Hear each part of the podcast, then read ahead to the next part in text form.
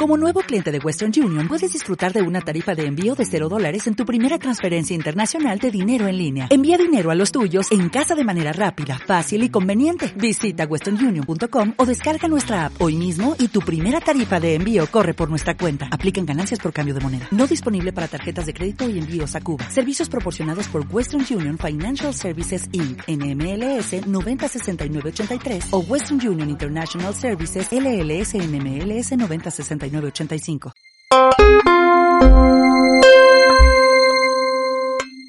Estamos grabando nuestro primer podcast en la Escuela Libre de Psicología y es un orgullo estrenarlo con una gran persona como lo es el doctor Pedro Fernández Olazábal.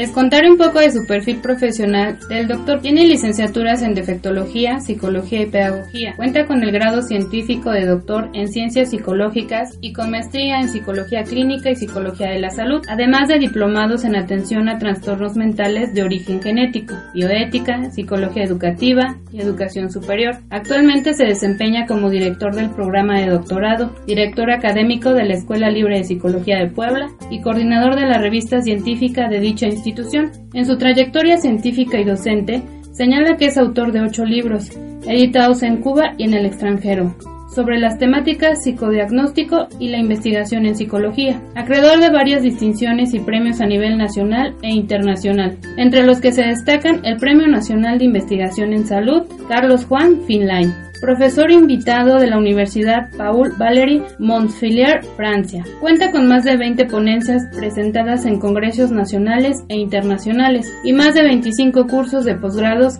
impartidos así como con varias publicaciones en revistas especializadas. Perito y experto en estudios de medicina legal, psicología forense y psicología criminológica. Docente de maestría en atención y prevención de la violencia, psicoanálisis y cultura y derecho penal en criminología. Ha dirigido varias tesis de maestría y doctorado en diferentes áreas de la psicología en Cuba y en México. Buen día a todos los que nos escuchan.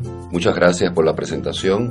Bueno amigos, ya que sabemos un poco de su perfil académico, tenemos unas preguntas para el doctor Pedro. Vamos a responder, por supuesto, todas las preguntas que resulten de interés en el tema de la psicología.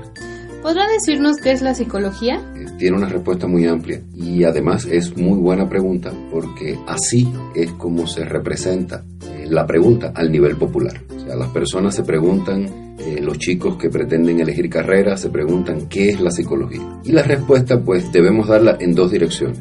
La psicología es una ciencia, pero también es una profesión. O sea que no es letra muerta, al contrario, es conocimiento, es sabiduría, pero también es experiencia para aplicar a los problemas humanos de la vida cotidiana.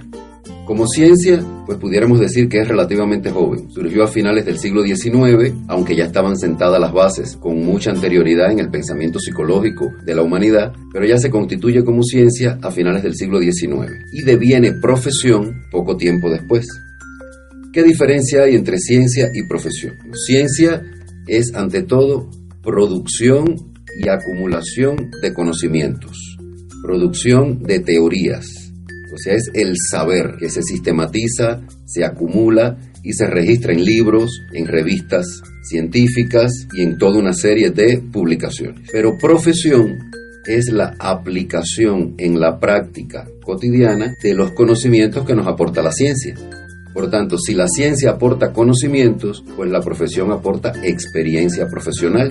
Y precisamente para que una ciencia y una profesión se desarrollen y sigan teniendo correspondencia una con la otra, pues es muy importante que la profesión, la práctica profesional, se convierta en el espacio en el cual se aplican a la solución de problemas humanos los conocimientos que aporta la ciencia. Así tenemos, por ejemplo, como ciencia la psicología se encarga de investigar y de estudiar los problemas referentes a la salud mental humana, los problemas referentes al bienestar, los problemas referentes a los grupos, las actitudes, las comunidades, la familia, los problemas referentes al aprendizaje, a la educación, a la formación y desarrollo del alumnado en condiciones de la escuela de enseñanza-aprendizaje y del bienestar escolar, pero también se encarga del bienestar y del desarrollo humano en condiciones de trabajo, o sea, en la empresa, en las organizaciones en las instituciones. Lo que ha traído por consecuencia que si existen, digamos que estas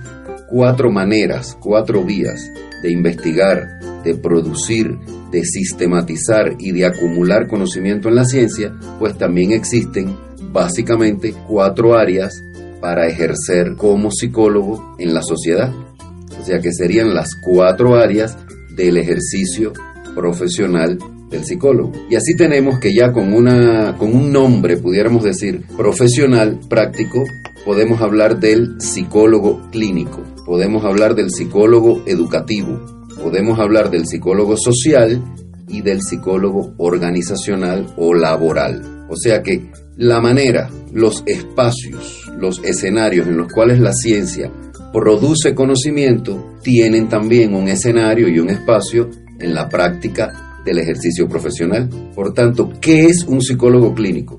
Aquel profesionista que estudió la licenciatura en psicología, que ha hecho maestría, puede que también doctorado, y que ejerce, que practica profesionalmente la atención a los problemas de salud mental, de salud en general, a problemas del desarrollo humano en condiciones del proceso salud-enfermedad y que tiene que ver también con el bienestar y la calidad de vida de las personas. Y no solo de las personas a nivel individual, sino también de las personas en pareja, en familia y en grupos. Y así en cada una de las áreas, a las cuales les iremos dedicando espacios diferentes para detallar, para ser, digamos que, más específico y poder responder a preguntas más particulares acerca de qué es, por ejemplo, ser psicólogo social y cómo se representa, cómo se muestra el psicólogo como profesional en una sociedad.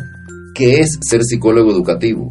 ¿Qué es ser psicólogo organizacional en la empresa moderna, en la empresa de nuestro tiempo? O sea que le iremos dedicando programas diferentes a cada una de estas profesiones. También, y muy relacionado con la pregunta que me hacían, aparecen nuevas áreas de ejercicio profesional del psicólogo.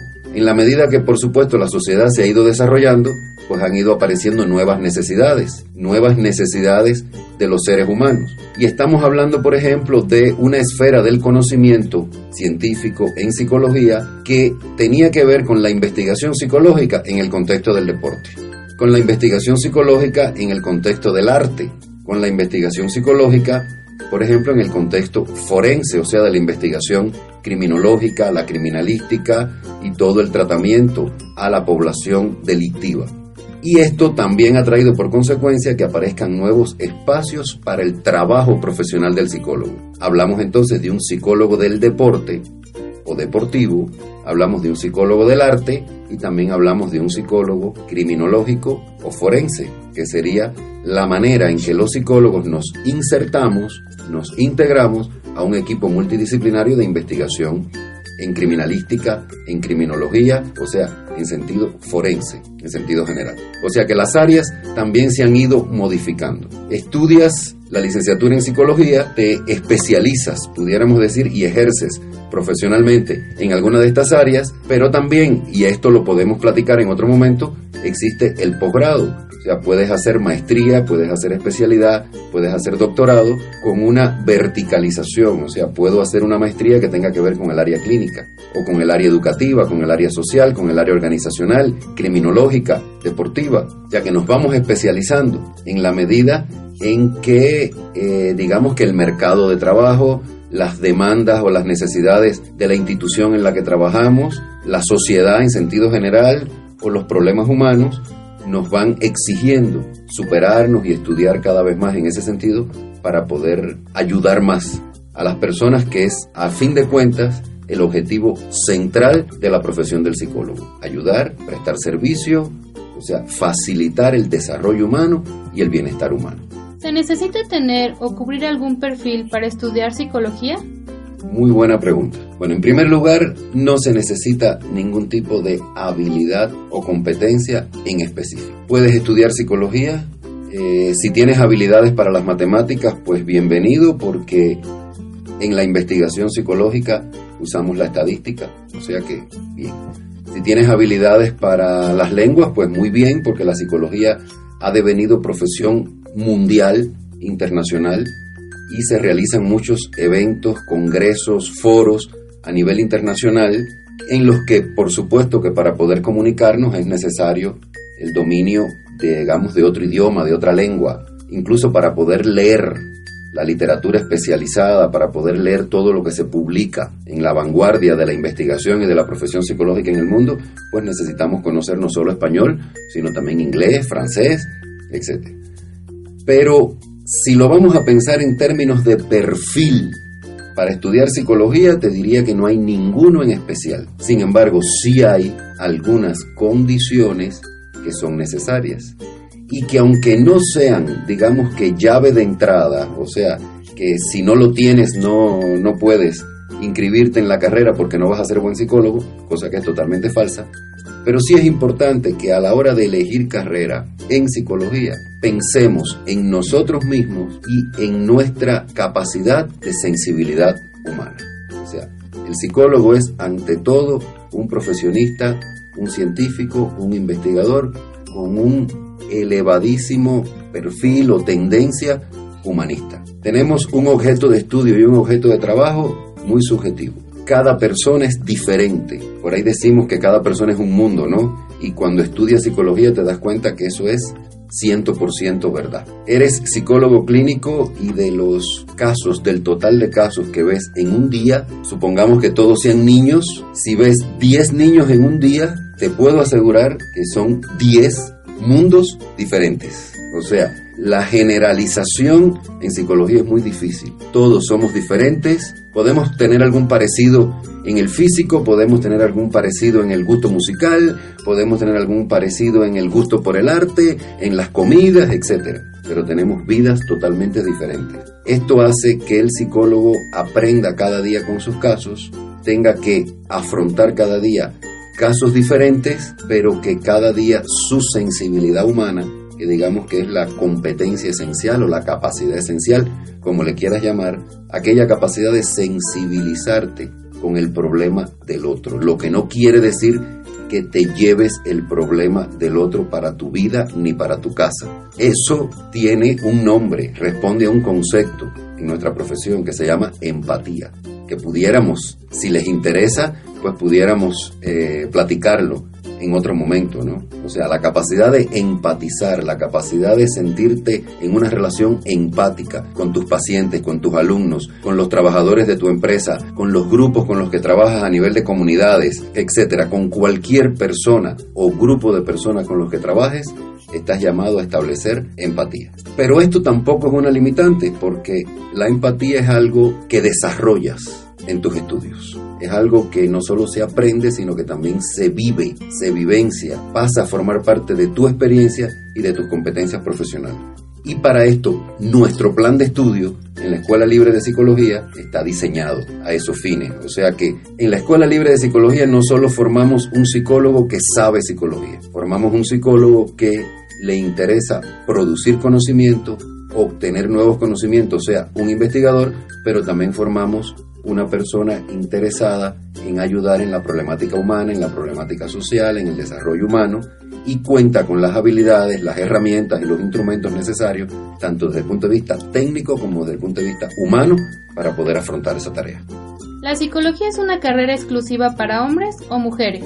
Esto de que si la psicología o, cualquier otra profesión eh, digamos que es propia de mujeres o de hombres, pues no, es totalmente falso. O sea, no hay ningún requerimiento de género y mucho menos sexual para ser un buen psicólogo o una buena psicóloga. O sea, en lo absoluto hay diferencias en esto. Hombres y mujeres no tenemos diferencias ni en la inteligencia ni en nuestra sensibilidad humana. O sea que pueden acceder a la licenciatura en psicología y ser psicólogos exitosos, psicólogos excelentes, tanto mujeres como hombres. O sea que en lo absoluto hay una diferenciación eh, de género ni una necesidad de especificidad de género para acceder a nuestra profesión. De acuerdo a lo mencionado respecto a que la psicología está dividida en áreas, ¿nos podría explicar un poco de cada una de ellas? Sí, eh, en lo básico y desde una perspectiva de tradición, desde una perspectiva histórica, la psicología se ha considerado, no me gusta decir dividida, porque realmente no está dividida, sino que la psicología porta, digamos que, cuatro áreas de conocimiento, de experiencia y de ejercicio profesional, que son las siguientes. El área clínica, el área educativa, el área social y el área organizacional laboral. Esto responde a una actualidad, por supuesto, pero también responde a una cuestión histórica. Así surgió y así se fue diversificando dentro de ella misma. Pero a la hora de estudiar, a la hora de iniciar carrera, a la hora de formarte como psicólogo o psicóloga, estudias la psicología como un todo. Estudias una licenciatura que te prepara para todo, te prepara para las cuatro áreas, te prepara para conocer el funcionamiento psicológico humano, la psiquis humana en todas sus dimensiones y en todas sus edades y periodos de la vida. O sea, porque hemos hablado de cuatro grandes áreas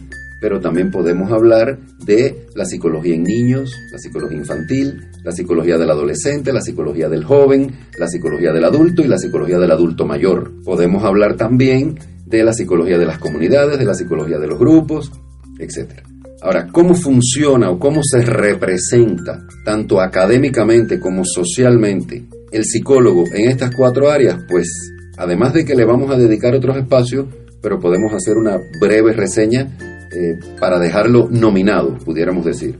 El psicólogo clínico, ya lo habíamos referido de alguna manera, se encarga del estudio de casos clínicos, o sea, se encarga del diagnóstico no solo de trastornos o alteraciones o enfermedades mentales, sino también del diagnóstico de todos aquellos factores o aspectos o situaciones que de alguna manera pueden afectar negativamente el desarrollo humano. O sea, por ejemplo, el diagnóstico de una situación familiar inadecuada. Aquí no estamos hablando de una enfermedad, pero sí estamos hablando de una situación en una familia que puede estar dañando el desarrollo de los niños. Eh, podemos hablar, el psicólogo clínico también trabaja con muchas situaciones de comunicación en la pareja, de comunicación en la familia, etc. O sea, estudia, diagnostica e interviene para resolver o para atenuar todas la, en todas las situaciones o enfermedades, trastornos o alteraciones que pueden afectar el sano desarrollo psíquico de las personas. El psicólogo educativo, por su parte, se encarga de eh, diagnosticar y de intervenir en situaciones de enseñanza-aprendizaje. También diagnostica los problemas del aprendizaje en los niños o los trastornos del aprendizaje. Estudia la situación escolar, o sea, cómo se relacionan niños y maestros, o adolescentes y maestros.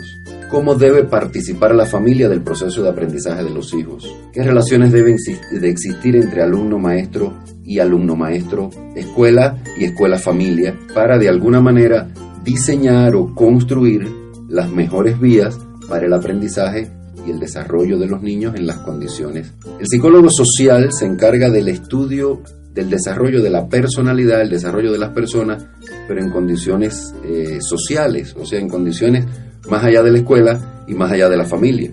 Tiene que ver con el funcionamiento de los grupos, tiene que ver con cuestiones de actitudes de las personas ante la sociedad y ante los grupos, tiene que ver con cuestiones de comunicación en los grupos, comunicación social, pero también comunicación a nivel de las comunidades. ¿Cuáles son, digamos, los factores de riesgo que pueden dañar el desarrollo de una persona en determinados grupos o en determinadas comunidades. Tiene que ver también con un tema muy, digamos que actual, pero también muy importante, muy sugerente, que es el problema de las representaciones sociales. O sea, cómo, se, cómo la población, cómo la cultura, cómo las localidades, los pueblos, se representan a nivel de una mentalidad popular, de una mentalidad grupal, de una subjetividad cómo se representan determinadas cuestiones como por ejemplo la diversidad sexual, la diversidad educativa, cuál es la representación de la mujer en una cultura determinada, cuál es la representación del hombre, cuáles son las maneras de ser hombre, cuáles son las maneras de ser mujer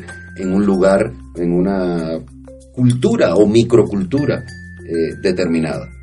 El psicólogo social se ocupa de estas cuestiones y se han derivado toda una serie de áreas o subáreas dentro de la psicología social que las veremos en otro momento, como es la psicología política, etc. Y el psicólogo organizacional o laboral tiene que ver con el desarrollo humano en las condiciones de la organización laboral. El trabajo en equipo, el liderazgo, las relaciones del jefe con los subordinados, las relaciones horizontales entre los grupos de trabajo, o sea, ya no solo cómo nuestro jefe eh, nos dirige y cómo se relaciona con nosotros, sino cómo nos relacionamos entre nosotros como equipo de trabajo. ¿Qué relación existe entre los diferentes departamentos de una organización o de una empresa? Eh, ¿Cómo eh, regular o controlar, digamos, el comportamiento de una organización, la cultura de una organización que todo esto lleva, por ejemplo, una identidad.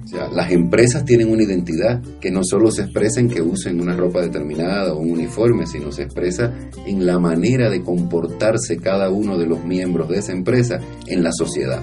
O sea, responden ya no solo a un reglamento de trabajo, sino responden a una cultura de esa organización, a una identidad de esa empresa. O sea, es aquello de sí, ponerse la camiseta, pero ¿cómo, no? ¿Y qué camiseta? Eso lo define cada empresa y ahí hay una amplísima participación eh, del psicólogo, o sea, el bienestar de la persona en el trabajo. Porque si hacemos un análisis así matemático elemental, de la cantidad de horas de un día, cuántas horas de un día pasamos en el trabajo. Por tanto, es necesario construir relaciones sanas, adecuadas, que nuestro tiempo de trabajo sea agradable, pero además sea desarrollador. De eso se encarga el psicólogo. ¿Cuántas horas de sus vidas pasan los niños en la escuela?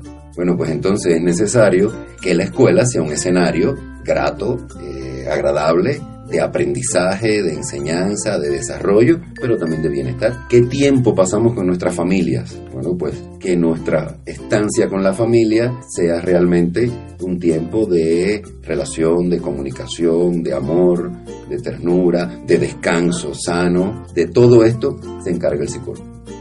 ¿Se necesita tener o cubrir algún perfil para estudiar psicología? Muy buena pregunta. Bueno, en primer lugar, no se necesita ningún tipo de habilidad o competencia en específico. Eso es lo primero. Puedes estudiar psicología. Eh, si tienes habilidades para las matemáticas, pues bienvenido porque en la investigación psicológica usamos la estadística. O sea que, bien. Si tienes habilidades para las lenguas, pues muy bien porque la psicología ha devenido profesión mundial, internacional, y se realizan muchos eventos, congresos, foros a nivel internacional en los que por supuesto que para poder comunicarnos es necesario el dominio de, digamos, de otro idioma, de otra lengua, incluso para poder leer la literatura especializada, para poder leer todo lo que se publica en la vanguardia de la investigación y de la profesión psicológica en el mundo, pues necesitamos conocer no solo español, sino también inglés, francés, etc. Pero si lo vamos a pensar en términos de perfil para estudiar psicología, te diría que no hay ninguno en especial. Sin embargo, sí hay algunas condiciones que son necesarias y que aunque no sean, digamos que llave de entrada, o sea, que si no lo tienes no, no puedes inscribirte en la carrera porque no vas a ser buen psicólogo, cosa que es totalmente falsa, pero sí es importante que a la hora de elegir carrera en psicología pensemos en nosotros mismos y en nuestra capacidad de sensibilidad humana. O sea, el psicólogo es ante todo un profesionista, un científico, un investigador con un elevadísimo perfil o tendencia humanista. Tenemos un objeto de estudio y un objeto de trabajo muy subjetivo. Cada persona es diferente por ahí decimos que cada persona es un mundo, ¿no? Y cuando estudias psicología te das cuenta que eso es 100% verdad. Eres psicólogo clínico y de los casos, del total de casos que ves en un día, supongamos que todos sean niños, si ves 10 niños en un día, puedes, te puedo asegurar que son 10 mundos diferentes. O sea, la generalización en psicología es muy difícil.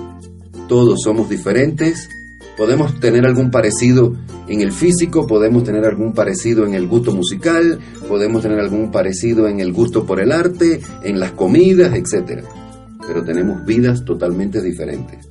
Esto hace que el psicólogo aprenda cada día con sus casos, tenga que afrontar cada día casos diferentes, pero que cada día su sensibilidad humana, que digamos que es la competencia esencial o la capacidad esencial, como le quieras llamar, aquella capacidad de sensibilizarte con el problema del otro, lo que no quiere decir que te lleves el problema del otro para tu vida ni para tu casa. Eso tiene un nombre, responde a un concepto en nuestra profesión que se llama empatía, que pudiéramos, si les interesa, pues pudiéramos eh, platicarlo en otro momento, ¿no? O sea, la capacidad de empatizar, la capacidad de sentirte en una relación empática con tus pacientes, con tus alumnos, con los trabajadores de tu empresa, con los grupos con los que trabajas a nivel de comunidades, etcétera, con cualquier persona o grupo de personas con los que trabajes, estás llamado a establecer empatía. Pero esto tampoco es una limitante porque la empatía es algo que desarrollas en tus estudios. O sea, es algo que no solo se aprende, sino que también se vive, se vivencia, pasa a formar parte de tu experiencia y de tus competencias profesionales.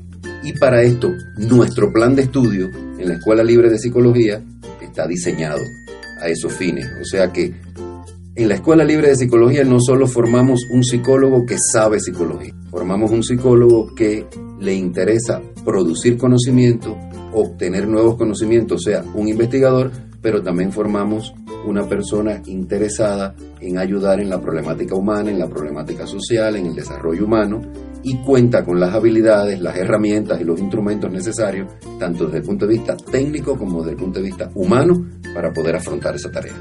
El tema de la psicología realmente es tan amplio, tanto en su dimensión de ciencia como de profesión, que es imposible agotarlo eh, de una vez. Por tanto, eh, para aquellos que estén interesados, pues por supuesto les informamos que vamos a tener otros espacios donde vamos a tratar otras temáticas más específicas eh, de la psicología, no solo de sus áreas, sino también dentro de sus áreas, cuáles son los problemas humanos que se pueden atender y que necesitan de la participación del psicólogo. Así tendremos otros espacios dedicados a la violencia, al acoso escolar, a las relaciones de pareja, a la comunicación y demás, y demás, porque son muchos, muchos los problemas que el psicólogo puede afrontar y ayudar a las personas. Así quedamos por ahora. Muchas gracias por la invitación. Ha sido un placer esta plática y tendremos otras más específicas. Con esto terminamos nuestro primer podcast y agradecemos al doctor Pedro por darnos este espacio. Y recuerden que estamos en la 3 Oriente 1601, Colonias Karate, Puebla, Puebla, código postal 72000 o nos pueden marcar a nuestros números telefónicos que son 236 6770 187 4755 extensión 1. También nos pueden seguir en nuestra página de internet que es www.libropsicología.com o en nuestras redes sociales que son Twitter o Facebook. Muchas gracias.